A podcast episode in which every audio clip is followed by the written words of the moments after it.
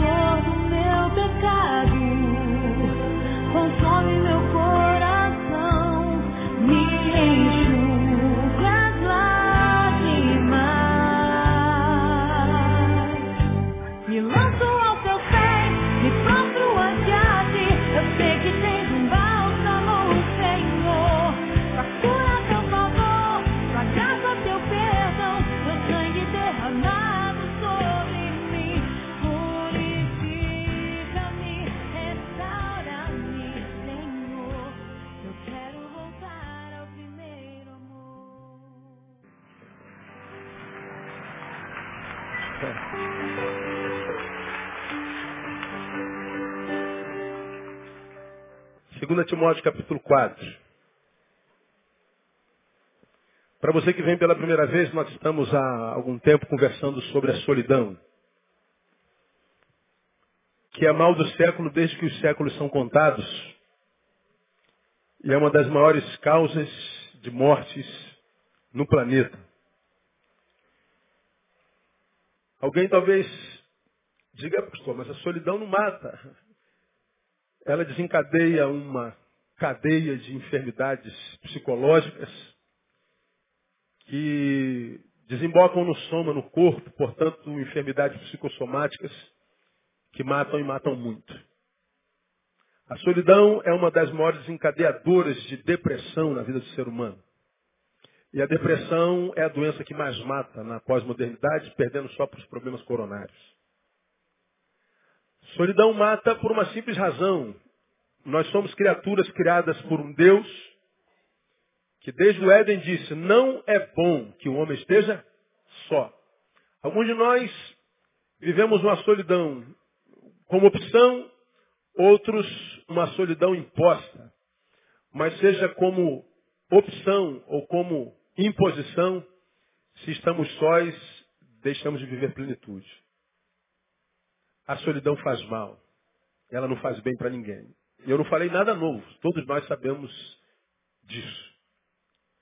Muitas vezes ela faz tão mal, tão mal, que porque nos afastamos tanto do todo, nos acostumamos com a solidão e temos que criar mecanismos psíquicos que vão justificar a nossa solidão.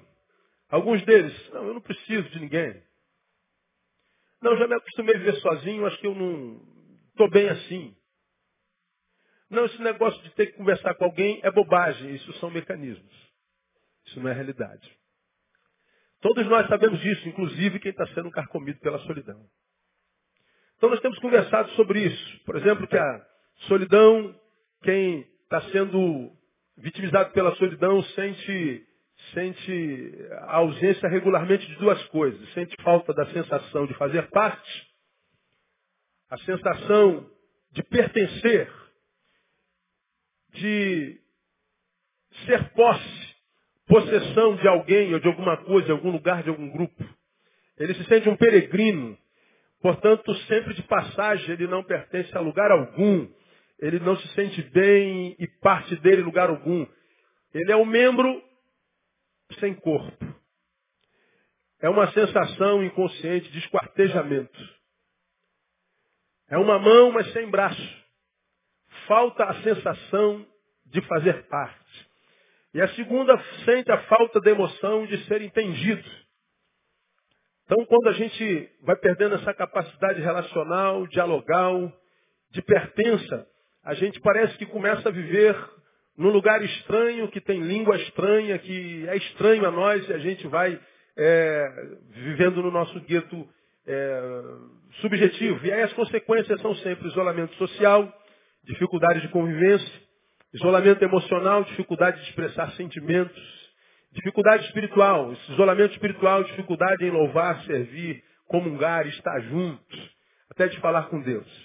E nós vimos essas características claras e explícitas na vida do apóstolo Paulo em 2 Timóteo capítulo 4, nós lemos o texto, e mostramos como Paulo, a despeito de ter sido Paulo o maior de todos os apóstolos, talvez o, o mais importante personagem bíblico no tempo da graça, o homem mais sábio, o homem mais inteligente, o homem mais usado, o homem que fez quatro viagens missionárias, fundou o maior número de igrejas, converteu o maior número de gente, o homem mais usado pelo Espírito Santo, viveu uma vida extremamente vitoriosa, mas terminou a vida extremamente solitário e infeliz.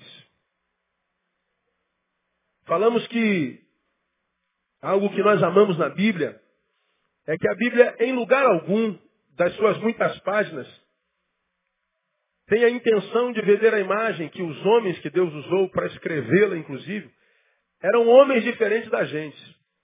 A Bíblia, em lugar algum, em nenhum personagem contido nela, tem a intenção de vender a imagem que eles são super-homens, de que eles são melhores, de uma estirpe diferente, de uma raça superior. Não. A Bíblia revela as fraquezas de todos os grandes homens e muitas vezes deficiência de caráter e muitas vezes um fim não desejado. Isso é lindo na Bíblia. Mostrando para mim e para você que andar com Deus não é a priori garantia alguma de que a vida será ausente de dor, de fracassos ou de adversidade. Pegamos Davi, o homem segundo o coração de Deus, já falamos sobre isso aqui detidamente, e vemos que mesmo sendo segundo o coração de Deus, eu posso ter uma família desgraçada. Foi o caso de Davi. Aprendemos em Abraão que mesmo sendo o pai da fé, eu posso ter uma deformidade de caráter tremenda, a ponto de pedir para minha mulher, diga que é minha, minha irmã, para que os homens, querendo possuí-la, não me matem para fazê-lo. E ela foi possuída e Abraão enriquecendo. Mostra que filhinho de peixe, peixinho é, porque Isaac fez a mesma coisa. Mostra que Paulo, embora tenha sido o grande Paulo, terminou como terminou. Só. Preso numa cadeia, pronunciando um dos seus versículos mais conhecidos, que é, eu quero que você repita comigo, combati o bom combate, acabei a carreira e guardei a fé. Como nós falamos nessa série, nós geralmente lemos esse versículo romanticamente, como se fosse uma coisa linda. Combati um bom combate, acabei a carreira e guardei a fé. E a gente fala isso bem romântico, só que Paulo dizendo o seguinte, eu combati um bom combate, minha vida acabou e tudo que eu tenho no final é fé. Não tem mais nada. Ele está numa prisão, longe de amigos, de discípulos, longe daquela multidão de gente que ele abençoou, longe de todas as pessoas que ele alcançou, que ele salvou, longe de todas as pessoas que ele curou, que ele restaurou, para as quais ele foi canal de Deus, Paulo terminou sozinho. Solidão. E a gente sabe que o que conta é como termina. Melhor é o fim das coisas. Nessa primeira palavra, nós fizemos uma citação de Shakespeare, Shakespeare disse uma coisa interessante, se você se sente só, talvez seja porque você ergueu muros ao invés de construir pontes. Nós, porque não temos a sensação de fazer parte, de ser entendido, nós inconscientemente vamos construindo muros. E esses muros vão impedindo que nós nos relacionemos, que pessoas se aproximem. E a vida vai construindo tijolo após tijolo, dia após dia, esses muros e nós vivemos encastelados, isolados de tudo, de todos, da vida. A vida vira as costas para a gente. E Shakespeare diz, você deveria ter construído pontes. E essa palavra foi, foi tremenda. Depois nós começamos uma segunda parte falando que a respeito da solidão que carcomia Paulo, nós podíamos aprender algumas coisas, entre elas que a solidão dói, e dói mesmo mas só paralisa se nós permitirmos. Paulo foi alguém que terminou só. Paulo foi alguém que escreveu essa carta, a gente vê agonia na alma dele. Escreve para Timóteo, Timóteo vem me ver, mas vem logo. Demas me abandonou, foi para um lugar, Crescente foi para outro lugar, Tito eu mandei não sei para onde. Alexandre Latoeiro me fez muito mal, só Lucas, que é médico, está comigo. Não me deixou porque além de estar sozinho eu estou doente. Vai lá no versículo 16, ele diz, na minha última defesa, ninguém apareceu para me defender. Ninguém. Quando eu estava lá diante do imperador, quando estava sendo julgado injustamente, não apareceu uma boca, uma voz, para dizer, olha, não é verdade o que estão dizendo contra o meu velho pastor. Timóteo acaba ah, por ser um, um, um alguém que Paulo está querendo ver no final da vida, ele escreve, vem correndo, porque eu estou só. Então eu estava sentindo muita dor, mas a despeito da dor que sentia, ele foi fiel ao Senhor até o final. Ele cumpriu a, a missão até o final. Paulo não deixou nada por fazer. A despeito do sentimento contrário que ele não sonhou, ele continuou vivendo a vida e não morreu antes da morte chegar. Só morreu quando a morte chegou. Como é que Paulo conseguiu, a despeito da solidão, cumprir até o fim a sua vida? Como é que ele foi fiel até o final? Nós aprendemos. Ele tinha uma missão. Ele conseguiu ir até o final porque ele tinha uma missão. Ele não era um corpo estranho na terra. Ele sabia para o que tinha vindo. E ele sabia que ele precisava cumprir a missão. Quando a gente tem uma missão, quando a gente tem uma razão para acordar, quando a gente tem uma responsabilidade ao acordar, essa responsabilidade é uma força propulsora que nos tira do lugar, que nos conduz para outro lugar. Falamos que quando nós temos uma missão, é importante tê-la porque a missão nos tira do centro.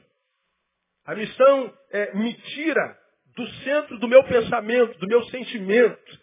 Se eu tenho uma missão, essa missão me remete a outra. Enquanto eu sou remetido a outra, e a despeito de estar me sentindo só, e a relação com o outro seja só um passando, ainda assim eu consigo sair do lugar.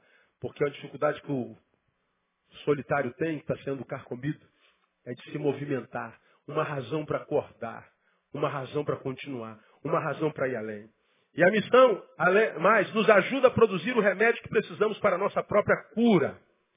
Segundo, ele continuou, com, com, com, conseguiu chegar até o final, porque ele se recusou a transformar seu coração no lixão emocional.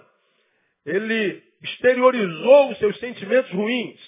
Ele escreveu para Timóteo, ele publicou, ele tornou público o que ele sentia dentro. Ele revelou para Timóteo, eu estou sozinho. Ele disse, eu estou magoado, ninguém me defendeu. Eu estou triste, Demas me traiu, me abandonou. Crescente foi para outro lado, Tito me deu as costas. Só estou aqui com Lucas porque ele é médico, porque o cara teve pena de me deixar sozinho, eu estou doente. Ele botou para fora. Muitos de nós adoece e fenece porque preocupado com a imagem não externaliza. E quem está preocupado mais com a imagem do que com a saúde emocional, merece a doença que tem. A saúde é para quem a deseja mais do que a aparência. E nós vivemos num tempo estético, num tempo que a gente só investe na aparência. Parece ser, mas não é.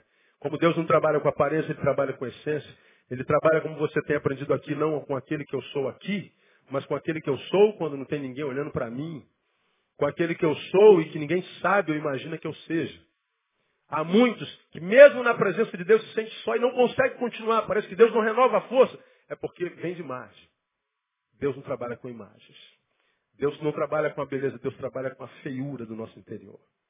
Deus trabalha com a realidade da nossa intimidade. Não é? Paulo se recusou a transformar seu coração no lixão emocional. Aprendemos também que ele se recusou a se entregar ao complexo de vítima. Ele diz, eu fui abandonado. Ele diz, fui vítima de alguém em quem eu havia a, a, a, dado o meu melhor, para quem eu tinha dado o meu melhor, em quem eu havia investido, abençoado. Ele relata a sua frustração com amigos. Todavia, ele não se vê como um pobrezinho injustiçado, como um coitadinho, como um abandonado e se transforma num caçador de culpados e se torna revoltado. Não. Ele diz que foi abandonado, ele diz que foi traído pelos amigos, ele diz que foi injustiçado, mas ele não vociferou, não jogou maldição, ele não culpou ninguém. Ele simplesmente continuou vivendo. Aprendemos no domingo passado que Paulo não permitiu que o emocional adoecesse seu espiritual. Ele não sucumbiu no emocional porque se recusou a secundarizar o espiritual. Hoje, a gente vê crente deixando o espiritual em segundo plano. Isso é a coisa mais comum. É, você está ocupado, o tempo que sobrar, dá para Deus. Você está cansado, o tempo que sobrar depois do descanso você dá para Deus. ah, você está meio desanimado, se sobrar um pouquinho de ânimo, você cumpre a tua missão. Desenvolve a tua vocação. Se der um tempo, Deus, eu, eu dou. Se não der, ah, se dane. E aí a vida vai fugindo de nós como um pneu furado, devagarinho. A gente vai morrendo bem lentamente. Passa-se alguns anos, nós estamos mortos, completamente incapacitados, impossibilitados de viver, e aí voltamos ao lugar de origem perguntamos, Deus, que, que, qual o erro que eu cometi, Senhor? Secundarizou o espiritual. Não tem jeito, irmão. Jesus diz, mas buscai primeiro o quê? O reino de Deus e a sua e as coisas serão acrescentadas. Isso é uma ordem. Isso não é uma sugestão. Falamos sobre isso até no domingo passado. Hoje, eu quero dar mais um tópico sobre por que, que Paulo conseguiu sobrepujar, vencer, ir até o fim a despeito da solidão. Paulo não se permitiu se entregar ao egoísmo. Egoísmo. Paulo estava sozinho, nós já falamos. Paulo estava magoado, Paulo estava frustrado. Paulo tinha razão emocional, aspas, lógica, para olhar para o próximo, para os seus amigos e falar bando de falso. Bando de mascarado. Todo mundo igual. E Paulo, tomado por esse sentimento, ele poderia simplesmente se retirar para si e ignorar a necessidade de quem quer que seja, porque ignoraram as dele. Essa é uma realidade na vida de quase todos os solitários que estão sendo tomados por depressão e que, quem sabe, foram machucados por gente a quem amou. Foi apunhalado, foi traído, foi abandonado como Paulo. E esse abandono, produto de ingratidão, de frustração, de traição, gera em nós um ser tão amargurado, tão adoecido, que adoecido nos transformamos num ser egoísta sem saber. Por que, que nós nos transformamos num ser egoísta? Ora, se, se o Tchuf, que era meu brother, me machucou, então eu sou vítima dele. Ora, se eu sou vítima, tenho razão para estar como está, para estar amargurado, triste, amuado. E o Tchuf não me vem pedir perdão. O Tchuf não vem dizer, pô, cara, pisei na bola, foi mal. Não, pelo contrário. Ele escarnece da amizade que lhe dei. Ele escarnece do amor que lhe dei. Da bênção que, que, que fui na vida dele. E aí, essa indiferença dele para comigo pode gerar em mim um homem amargo.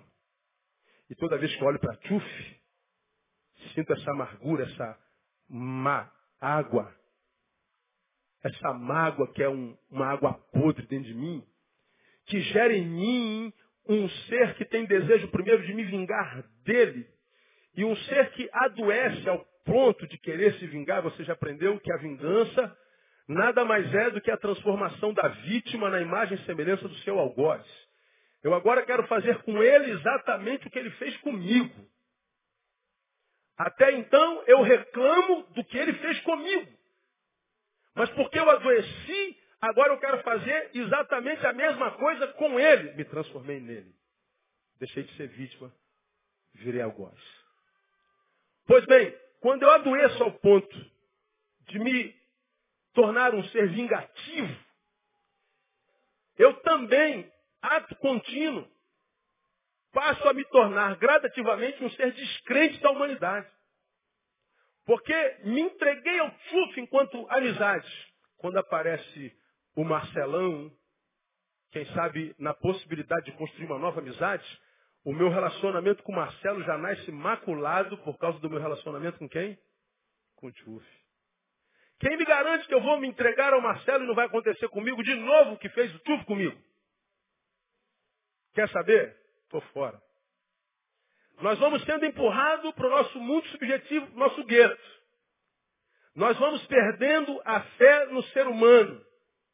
Nós vamos nos isolando, não mais vivendo relações, como eu chamo de vitais, de troca, de abençoamento coletivo, de, de, de, de trocas de vida, de sentimentos que fazem a vida permanecer viva. Então nós vamos nos isolando. O que, que acontece? Eu me torno um homem frio. Logo, Só me preocupo comigo. Me torno egoísta. O ego é o eu. Habita lá entre o id e o superego, lembra disso? O ego é o meu eu perceptivo. O ego é me olhar no espelho e saber o que, que eu estou vendo. Aí quando a gente coloca a partícula ismo, o ismo pressupõe adoecimento. Egoísmo. Um ego inflado. Um ego que está no centro e exclui tudo que está na periferia. O outro não me interessa mais. Por que, Neil? Porque eu fui profundamente machucado. E as pessoas são todas iguais. Me abandonaram, me traíram. Minha mãe fez isso, meu irmão fez isso, minha última esposa ou marido fez, fizeram isso, meu vizinho, meu colega de trabalho, quer saber? Ninguém vale nada, ninguém presta. Bom, a visão do outro adoeceu em você. E quem fez isso? A solidão. Te transformou num egoísta. Paulo não se permitiu se entregar ao egoísmo. Porque, veja, Paulo estava só, se sentindo triste, mas a despeito disso, não deixou, primeiro, de saudar alguns de seus irmãos. Veja, o versículo 19. Olha ele escrevendo. Saúda a Prisca e a Áquila e a casa de Onesíforo. 21. Apressa-te a vir antes do inverno. Aí, de novo. Saúdam-te Eubulo, Pudente, Lino, Cláudio e todos os irmãos. Paulo está falando de saudação. Paulo está ferido, magoado com alguns, mas ele não julga outros. Ele diz, olha, saúda fulano para mim. Manda um beijo para Cicrano. Olha, diga que eu mandei um abraço, Timóteo. Paulo não culpa todos por causa de uns. Ele está machucado, ferido, mas continua saudando. Você vai no versículo 20, você vê Paulo fazendo o seguinte, Erasto ficou em Corinto e a Trófimo, lembra para mim? Deixei o quê? Doente me Lembra que ele está escrevendo Timóteo, Timóteo, vem, vem ter comigo. Na mesma carta ele diz assim, puxa Timóteo, eu passei lá em Mileto e eu não consegui curar a Trófimo. Eu estou preocupado com o Trófimo. Como quem diz, eu não entendo o que aconteceu, eu curei tanta gente, minha sombra curou, meu lenço curou tanta gente. Mas a Trófimo não aconteceu, ele está doente, eu estou preocupado. Eu precisei sair por causa do meu julgamento e eu deixei doente lá. Veja, o cara está ferido, o cara está magoado, o cara está se sentindo traído, mas ele está preocupado com outras pessoas, ele está cuidando de outra pessoa. Isso é um homem que se recusou a se entregar à solidão. Ele se importa com seus amados. Sua solidão era geográfica, mas não chegou aos seus sentimentos. Quando é que a solidão te mata, meu irmão? Quando a solidão, ou seja, a ausência do sentimento de pertença, a ausência da sensação de ser entendido, a ausência de alguém do lado, quando essa geografia solitária, essa solidão geográfica, chega até o teu sentimento te transforma no egoísta. Há pouca esperança para aquele cuja solidão o transformou no egoísta. Por uma simples razão, a solidão tem esse poder de nos tornar egoístas. Isso porque na ausência de relacionamentos, nos tornamos, como falei no tópico anterior, no centro das nossas atenções. Eu não tenho com quem compartilhar. Vou pensar em quem? Em mim. Como é que eu estou? Mal. Como é que eu estou? Depressivo. Como é que eu estou? Me sentindo traído. Como é que eu estou? Amargurado. Como é que eu estou? Magoado. Como você não tem em quem pensar, a quem tratar, a quem servir, você está centrado em você. E você pensa na tua mágoa, na tua amargura, na tua dor, na tua traição, 24 horas por dia. E à medida que você pensa na tua dor, você alimenta a tua dor. À medida que você alimenta a tua dor, você pensa mais nela. À medida que você pensa mais nela, você alimenta mais ainda. À medida que você alimenta mais ainda, você pensa mais nela e você vai se retroalimentando da água podre, da má água que está dentro do teu coração. Essa centralização gera em nós alguns sentimentos facilmente detectáveis. Eu compartilho com os irmãos. O primeiro dele é tristeza. Óbvio. Estou mal, estou ruim. Só penso em mim. Eu só vou pensar na ruidade, na ausência e na tristeza. Essa tristeza, portanto, é retroalimentada. Até porque a alegria nunca será alegria plena se não passar pelo serviço. Ninguém consegue alimentar a alegria se não for pelo serviço. Serviço nunca é possível no isolamento. Serviço só é possível no encontro. Serviço só é possível no diálogo. Eu só posso servir quando eu estou junto. Eu só posso ser útil quando eu estou em contato, quando eu estou em comunhão. Eu só posso ser útil, servir, ser bênção, quando eu estou no meio, quando eu estou no bolo, quando eu pertenço, a despeito de sentir-me não pertencente. Eu estou lá, Paulo. Estou me sentindo mal, isolado, mas eu estou continuando a servir. Ele continuou cuidando, ele continuou saudando, ele continuou escrevendo, ele continuou aconselhando, ele foi até o final. Não há alegria plena que não passe pelo serviço. Sensação de inutilidade a sensação de inoperância, a sensação de ter se transformado num mar morto, só recebe, recebe, recebe, e não dá nada, pode ser no início uma sensação de férias. Mas mesmo as férias cansam. Você muitas vezes já ouviu ou já falou, cara, eu estou cansado desse serviço, cara. Não aguento mais trabalhar, eu estou trabalhando demais. Rapaz, estou desesperado, não estou aguentando, vou morrer, vou ter um infarto. Já se sentiu cansado de trabalhar demais, amém ou não? Agora, já esteve desempregado alguma vez? E falou assim, cara, não aguento ficar sem fazer nada mais. Meu Deus do céu, não dá. Jesus, eu não aguento mais acordar e não ter o que fazer, eu não aguento, estou cansado de não fazer nada. Aí um cansa de fazer muito, o outro cansa de não fazer nada. Tudo cansa. Tudo se feito regularmente, sem equilíbrio, cansa. Aí, muitos de vocês em depressão, vestindo na imagem, evidentemente, para que ninguém saiba. Muitos de vocês acordando sem sentido para acordar. Muitos desistentes da vida, muitos longe da vocação, muitos longe daquilo para o que nasceu, fazendo outra coisa, quem sabe para esquecer o vazio. Não pense que você vai conseguir fazer isso a vida inteira. Vai chegar uma hora que você vai chegar no limite de não ser quem é e de não cumprir a missão para que você nasceu. Você nasceu para uma coisa. A Bíblia diz que nós somos o corpo de Jesus. Quem aqui tem certeza que é corpo, é membro do corpo de Jesus? Diga, eu sou membro do corpo. Diga, graças a Deus. Pois bem, se você é membro de um corpo, você nasceu para um fim. Ah, o que, que você é? Eu sou um dedo. Então o dedo tem sua função.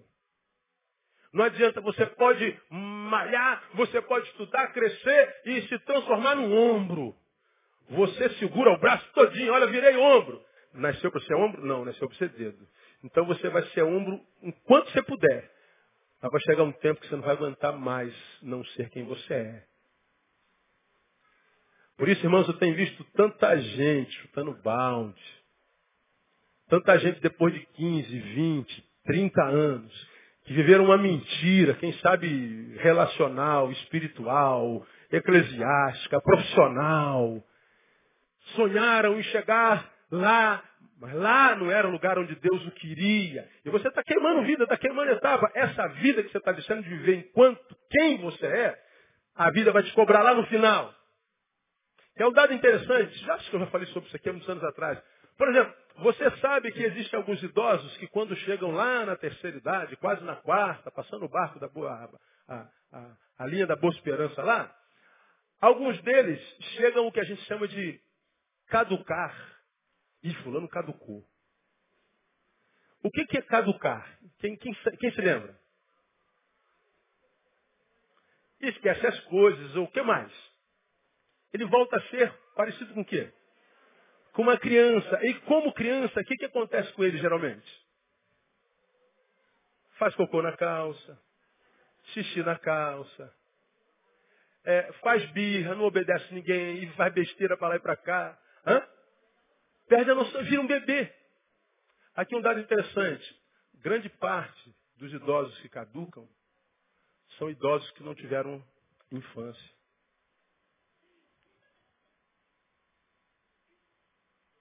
Vão viver a infância onde? Lá no final. A infância na infância é a coisa mais linda do mundo. Bebezinho, quando faz o primeiro cocôzinho. Ai, olha o cocôzinho dele que bonitinho. Aí você vai trocar o cocôzinho dele, ele é um homenzinho. Aí o, o pintinho dele, você está trocando, aí ele dá uma xixizada na tua cara. Ah, que bonitinho. Mijou na minha cara todo, safado sem vergonha. Ah, safado. É lindo. Agora, quando está lá no final da vida, é uma desgraça. Por isso muitos filhos colocam os velhos pais no asilo. Não sei como, mas fazem isso. Muitos de nós queimamos etapas da nossa vida e achamos que a vida não está tomando conhecimento disso. Muitos de nós queimamos etapas com relação àquilo que a gente é e a gente acha que a vida não está tomando consciência disso. A gente está achando que esse tempo que a gente não está plantando naquilo que a gente é, não vai fazer falta amanhã. Está sendo, fazendo aquilo para que você não nasceu para ser e fazer. Você sabe disso. Não é João que tem que dizer, nem eu, nem Deus. Você sabe para que, que nasceu. É você e a vida, eu e a vida, eu e Deus, você e Deus. Não adianta espernear, chorar, culpar. Não, você sabe que nasceu. Está sendo quem você deve ser? Você sabe se está ou não. Pois bem, há quantos anos você não é quem deveria ser? Você que sabe. Pois bem, está queimando etapa na vida. Não está vivendo, está existindo. Mas quem sabe na existência está tendo talvez até um, um, um, um ônus financeiro, está tá tendo um pouquinho mais de conforto. Pois é, o conforto é só material, só. Mas na essência, quando põe o cabecinho no travesseiro, você sabe que está devendo a vida.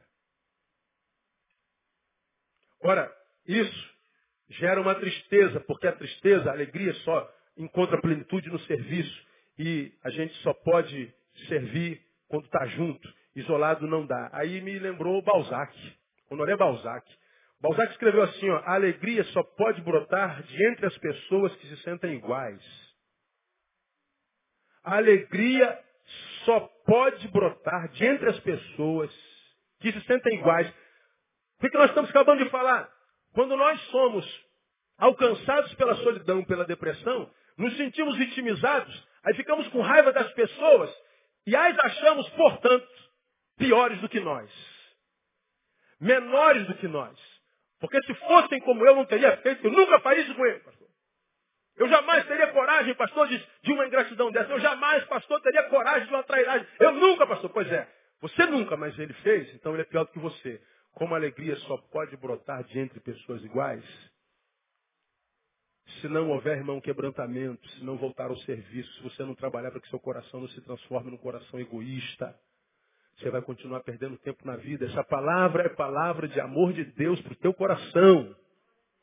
Isso é palavra de sabedoria, palavra de vida para o teu coração. Tristeza.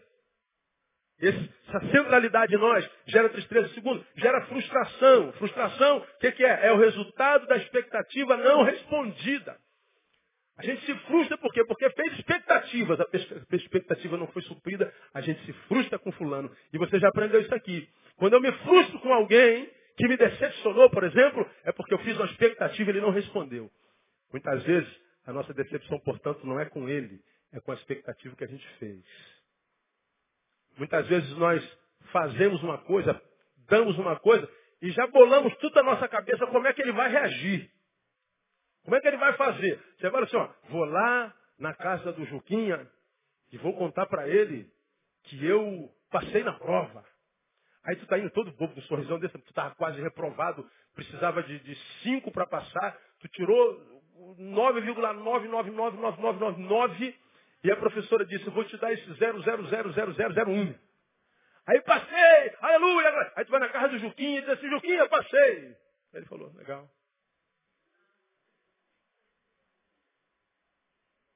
Aí deixa eu trabalhar, doutor. Tu foi para contar a bênção e na tua cabeça, você não sabe, mas já estava construída a reação do Juquinha. Ou seja, eu estou alegre a dessa, vou chegar no Juquinha, vou contar a vitória, como é que ele vai reagir? Com a mesma alegria que eu. Como ele dizia, ah, legal, parabéns. Pô, cara, eu estou magoado com o Juquinha. Olha, eu estou decepcionado com esse meu amigo. Rapaz, eu tô, rapaz, eu nunca imaginei que ele fosse fazer isso comigo, rapaz. Aí tu encontra com o Roberto. Roberto, rapaz, eu estou decepcionado com o Juquinha. Eu pensava que o Juquinha era meu amigo, rapaz. Eu pensava que o Juquinha me amava. Eu pensava que o Juquinha celebrava minha vitória. Ó, o Juquinha não tá, tá lá, coitadinho, dirigindo o ônibus dele, é motorista de ônibus. No trânsito do Rio de Janeiro. E o cara está aqui construindo ou destruindo a imagem do Juquinha. Por que, que a imagem do Juquinha está sendo destruída? Por causa do silêncio do Juquinha. O Juquinha não fez nada. Ele só se calou. Pensa comigo. A maioria das nossas guerras não é por algo que alguém fez, é por algo que alguém deixou de fazer. A maioria das nossas guerras não é por causa do, do que alguém disse, é por causa de algo que alguém deixou de dizer. Por exemplo, eu vou lá e espero que ele vai dizer, rapaz, que bom, estou feliz com você, rapaz, legal, glória a Deus, aleluia, vamos celebrar. Aí ele diz, ó, parabéns. Ou então diz, uhum, estou indo lá, estou indo lá. O silêncio dele te arrebentou. O silêncio dele te magoou. Aí o que, que acontece? O Juquinha descobre que tem três dias que tu não aparece. Ele, estou com saudade do meu brother. Aí ele liga para ele.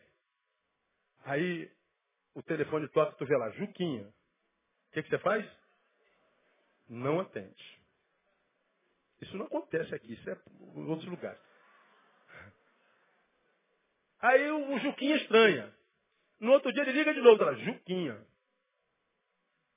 Tu vê Juquinha, não atende de novo. Aí o Juquinha fica bolado, pô, o cara não está atendendo meu celular, cara? Será que ele está tão ocupado assim? Não é possível, cara. O que está vendo? Aí o Juquinha de cá fica magoado com você de lá, porque ele acredita que você está dando gelo. O teu silêncio agora está machucando aquele que te machucou com o teu silêncio. Quem fez alguma coisa? Nenhum dos dois. Onde é que está a nossa frustração? na projeção que eu fiz. Eu projetei que ele ia falar, dizer, lá, lá, ele não fez. Aí eu liguei para lá esperando que ele ia, e aí meu brother, quanto tempo? Ele não fez. Então nós estamos decepcionados, muitas vezes acabou o relacionamento. Vamos esfriando, esfriando, esfriando, esfriando, esfriando. Acabou. Agora, essa tristeza é gerada pelo quê? Pela frustração. O que é frustração? Expectativas não respondidas. Nós temos essa mania inconsciente feia de projetar no outro a reação que ele vai ter com a notícia que a gente vai dar. Só que de repente você é um cara extrovertido, você ri até de fratura exposta. Teve uma batida ali, o cara está com o fêmur para fora. E o fêmur dele é pontadinha lá, até, até para limpar a unha. Fala, rapaz, que sinistro, meu. Rapaz, olha aí, misericórdia. O outro está do seu lado, pum, desmaia. O outro é introvertido. Você é extrovertido, então tudo você celebra. O outro diz, parabéns. O fulano não pode ser assim, rapaz. Eu então ouço isso assim, né? Ah, não, o pastor não pode ser assim, rapaz. Ele tem que ser igual a pastora Andréia, né? que vive com as, as carcaças tudo aparecendo o tempo inteiro. Tem que ser assim, estereotipado. Aí você se submete à projeção que os outros te faz, você acaba sendo alguém que você não é. E não sabe por que a vida te abandona. Quem está entendendo o que eu estou pregando até aqui? Está dando para entender, meu não? Isso é vida, irmão. Frustração. Frustração. Projeções equivocadas. Tenha coragem de ser quem você é, do jeito que você é, e se orgulhe disso. Eu digo para você, sou como sou. Se Deus falasse assim, meu filho, você vai voltar em outra vida. Como é que você quer voltar? Do jeitinho que eu sou, Senhor. Mas tem gente que não gosta. O problema é dele, Senhor. E vai assim, eu vou assim mesmo, Senhor, porque eu gosto. Agora, se eu gosto, importa no que se você não gosta? Se você gosta, importa no que se eu não gosto? Se você olha no espelho e diz, eu gosto do que vejo, Deus, louvado seja o teu nome. O que, que interessa se esse irmão que está do seu lado não gosta? Você só tem uma vida para viver, a sua. Então viva a sua vida no nome de Jesus. Não deixa que essa solidão, que é a opinião do outro, que é a tristeza que geraram no teu coração, que é a frustração que você teve com a sua expectativa, te roube a alegria de ser quem você é. Tristeza, frustração, consequentemente desesperança. Se estou frustrado, estou triste, é porque tentei e fracassei. Logo, se eu tentar de novo, posso fracassar de novo. Então não vou tentar não, gente. Perdi a esperança. Qual é o problema de perder a esperança? A esperança é o que me tira do lugar. Se eu perco a esperança, não tem como vencer a solidão. Porque eu só estou aqui pregando. Porque eu sei que meio-dia o culto acaba. E que ao meio-dia eu vou sair daqui, ou um pouquinho mais tarde, por causa da fila, né?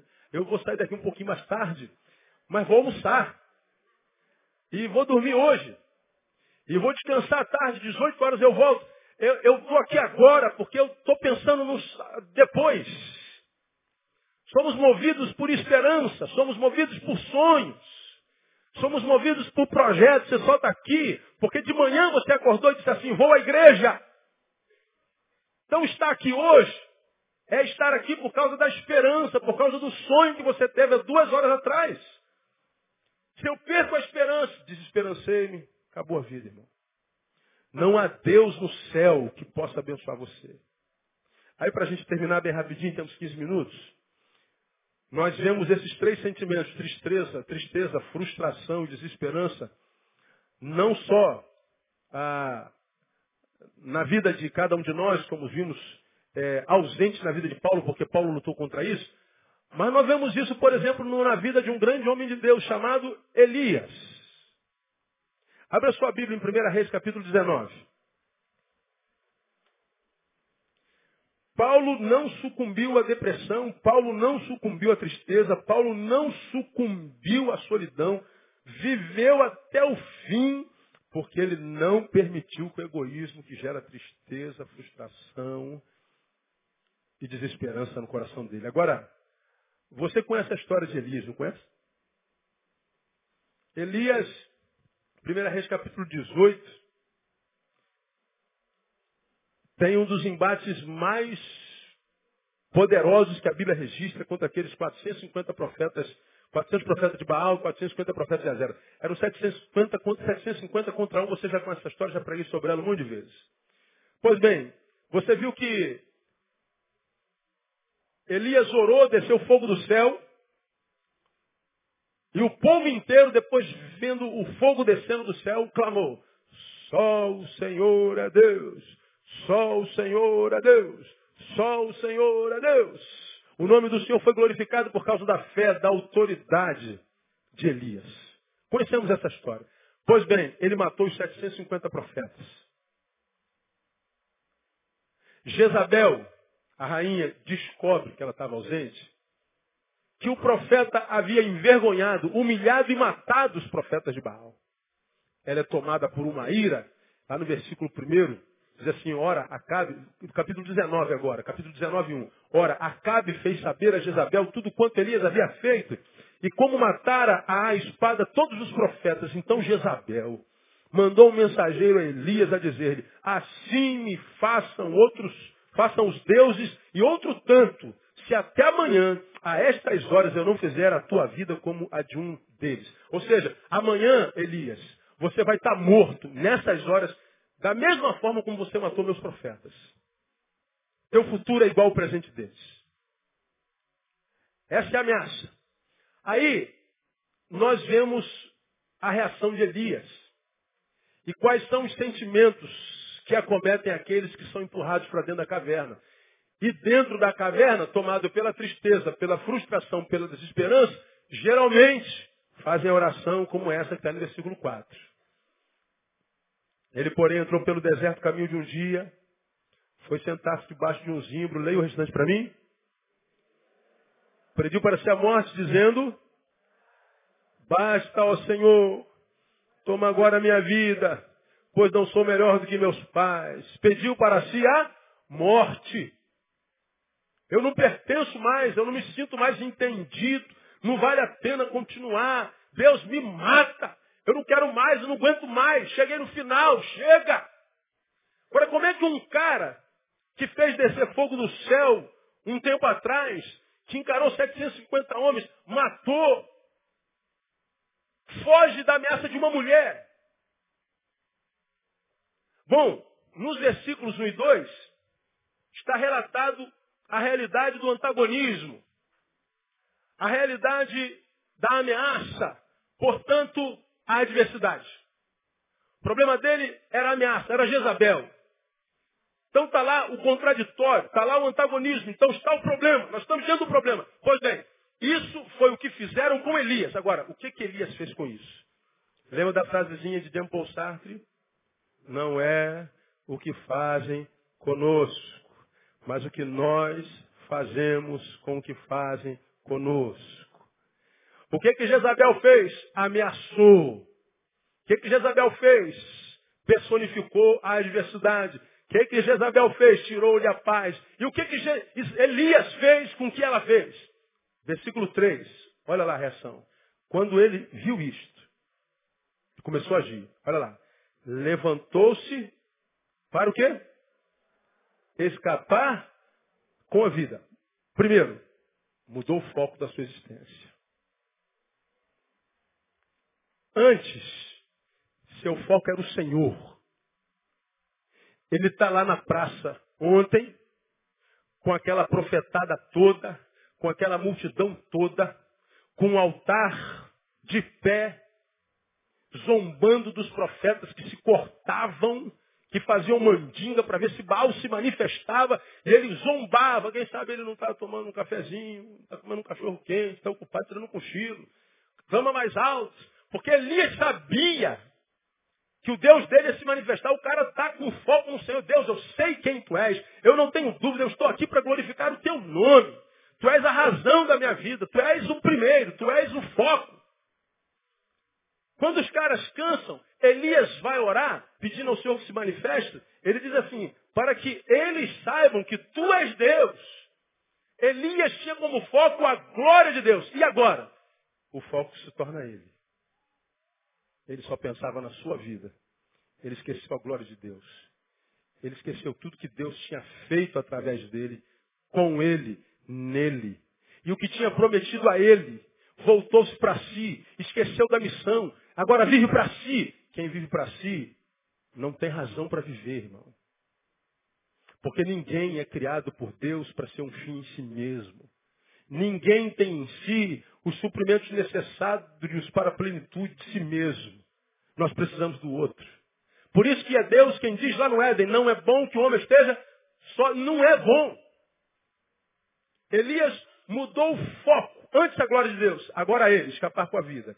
No mesmo versículo diz, se foi. Agora veja lá, versículo 3. E chegando a Bérseba, ou Berseba, como você quiser, que pertence a Judá, leia para mim o restante. Deixou ali o seu moço, companheirão, para onde ia estava junto, que o conhecia, que comungava com ele, que ele era suporte, que ele era fonte de alegria. O que, que Elias faz? Quebra de comunhão, isolamento. Por que, que ele quebrou a comunhão? Por causa do antagonismo. Mudou o foco, quebrou a comunhão. Pois bem, vamos ver o restante. Versículo 4.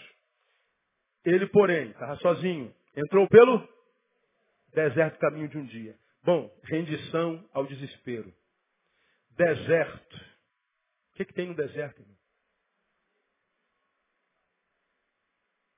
Você está mal, você está triste, está ferrado.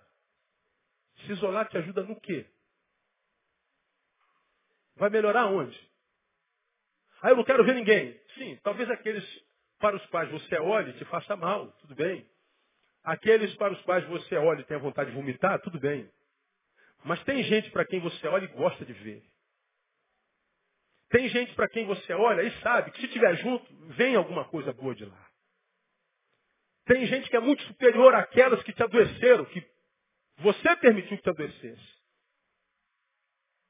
Ora, Jezabel era essa para a qual Elias olhava e tinha vontade de vomitar.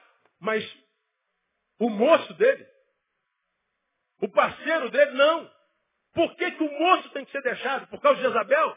Ora, se ele deixou, Jezabel não tem nada a ver com isso. O isolamento não resolve o problema de ninguém. Retarda a cura. Você vai queimar etapas preciosas na vida. Você vai deixar de viver épocas na tua vida de comunhão, porque é na comunhão que ele ordena a bênção, por causa de diagnósticos equivocados. Isso é o início do desespero. Ele foi para o deserto, adoecimento de diagnóstico. Ele adoece no seu diagnóstico. Foi sentar-se debaixo do zimbro e diz assim, não vale mais a pena viver. Da onde veio esse diagnóstico? De um coração magoado, ferido, adoecido. Meu irmão, se você está com as suas emoções fora do lugar, não acredite 100% no teu diagnóstico. Você corre um risco enorme de estar equivocado. Tenta transcender tuas dores e passa a ouvir mais aquelas pessoas que estão ao teu redor e te amam. Tenta ouvir um conselho um pouquinho mais racionalmente, não com o coração. Tenta ouvir um pouquinho mais, porque se você está ferido, magoado, solitário, tem problemas graves consigo mesmo, os conselhos que te dão podem te incomodar. Mas se você quer ser curado, tenta ouvi-los com um pouquinho mais de razão. Porque teu diagnóstico certamente está adoecido. Distorção espiritual, ou seja, deformação de Deus. Deus me mata. Deus não é o Deus da morte, Deus é o Deus da vida. Essa é uma oração que Deus não ouve. O que mais? Baixa autoestima. Adoecimento psicológico. Não quero mais viver. Você vê que a doença de Elias é processual. Agora um detalhe para a gente terminar. Você vai lá no versículo 46. Tem um negócio para o qual a gente não atenta mais mesmo. Como diria o mineiro. Depois que ele mata os profetas todos, Elias vai manda avisar a Cabe. E o reino vivia um tempo de seca grave. E Elias fala assim, agora que você sabe quem é Deus, vou acabar de provar de que ele é Deus mesmo. Vai chover na tua horta. E aí, Elias diz para seu moço, sobe lá e vê o que, que você vê lá. Ele falou, não tem nada lá. Senhor. Então volta outras sete vezes. Li isso no início do culto hoje, né? Aí na sétima vez, ele volta lá para olhar para o céu, o que, que ele vê? Uma nuvem de que tamanho? Tamanho da mão não. Tá bom, senhor, né, senhor tem uma nuvenzinha. Ah, nuvenzinha? Pois bem, vá, cabe e diga para ele preparar o terreno porque vai cair um toró. Mas vai cair um toró. Pois bem. Versículo 45. Sucedeu que em pouco tempo o céu se enegreceu de nuvens e ventos. E caiu o querer para mim? Uma grande chuva. E Acabe, subindo ao carro ou à carruagem, foi para onde? Gisrael, pasme. 46. E a mão do Senhor, leia para mim. Estava onde, irmão? Sobre Elias. Agora, ó, escuta. O qual cingiu os lombos e veio o quê? Correndo perante Acabe até onde? Gisrael. Acabe subiu aonde? Lá no texto. No carro ou na carruagem. Cavalos. Não é biga. Provavelmente seis cavalos, no mínimo quatro. Ele subiu na carruagem e foi para Gisrael. Diz o texto, 46, que a mão do Senhor estava sobre Elias, o qual cingiu os lombos e veio o quê? Como, irmão? Correndo.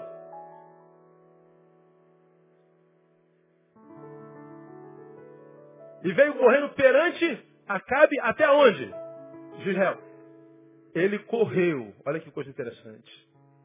Ele correu de, de até de Israel, de, do Monte Carmelo até Israel, do lado da carruagem. Do Monte Carmelo até Israel, 37 quilômetros. Ele foi correndo do lado dos cavalos. Curiosidade, uma maratona, uma maratona que você vê hoje nas, nas, nas Olimpíadas, é composta de 42 quilômetros, 193 metros. Você sabe qual é o recorde mundial contemporâneo de maratonismo? Dois, duas horas, 3 minutos e 59 segundos. Elias correu 37 quilômetros, uma maratona, do lado de cavalos. E chegou junto com a carruagem. Pergunta, se não estivesse na Bíblia, dá para acreditar nisso? Agora está na Bíblia, você acredita nisso? Sabe por que eu acredito? Porque antes dele começar a correr do lado dos cavalos, está escrito, a mão do Senhor estava sobre ele. O que, que eu quero dizer para você, meu irmão? Na nossa solidão, muitas vezes nós achamos, eu estou sozinho, eu sou um pobre coitado, eu sou um fracassado, não vai dar certo. O cara correu 37 quilômetros a pé, do lado da carruagem, chegou juntinho e disse assim, eu estou, eu estou acabado. E olha que ele tinha lutado com 750 profetas. E o cara tinha força para correr mais 37 quilômetros assim, quem sou eu? Eu sou uma porcaria de gente, eu não valho nada, eu sou igual e melhor do que ninguém. Como não, cara? Teu problema é teu diagnóstico a teu respeito. O problema de Elias era o diagnóstico dele a respeito dele. Tinha peninha de si, se achava injustiçado. E ele pede para ser a morte e diz assim, o que está fazendo nessa caverna, Elias? Pai de palhaçada, rapaz. Pai de palhaçada, sai daí, Elias. Você não é para estar dentro dessa caverna, rapaz. Se enxerga, rapaz. Troca teu óculos. O óculos com o qual você enxerga a tua vida perdeu a validade. Quando você se via, você estava vendo bem. Agora você está com miopia, auto-miopia. O que, que é isso aí? Para com esse negócio, para com esse espírito de miséria aí, rapaz. Oh Deus, só eu fiquei que só você tem mais sete mil que não se dobraram a Baal. Está lá no texto mais adiante. Nosso problema é visão, meu irmão.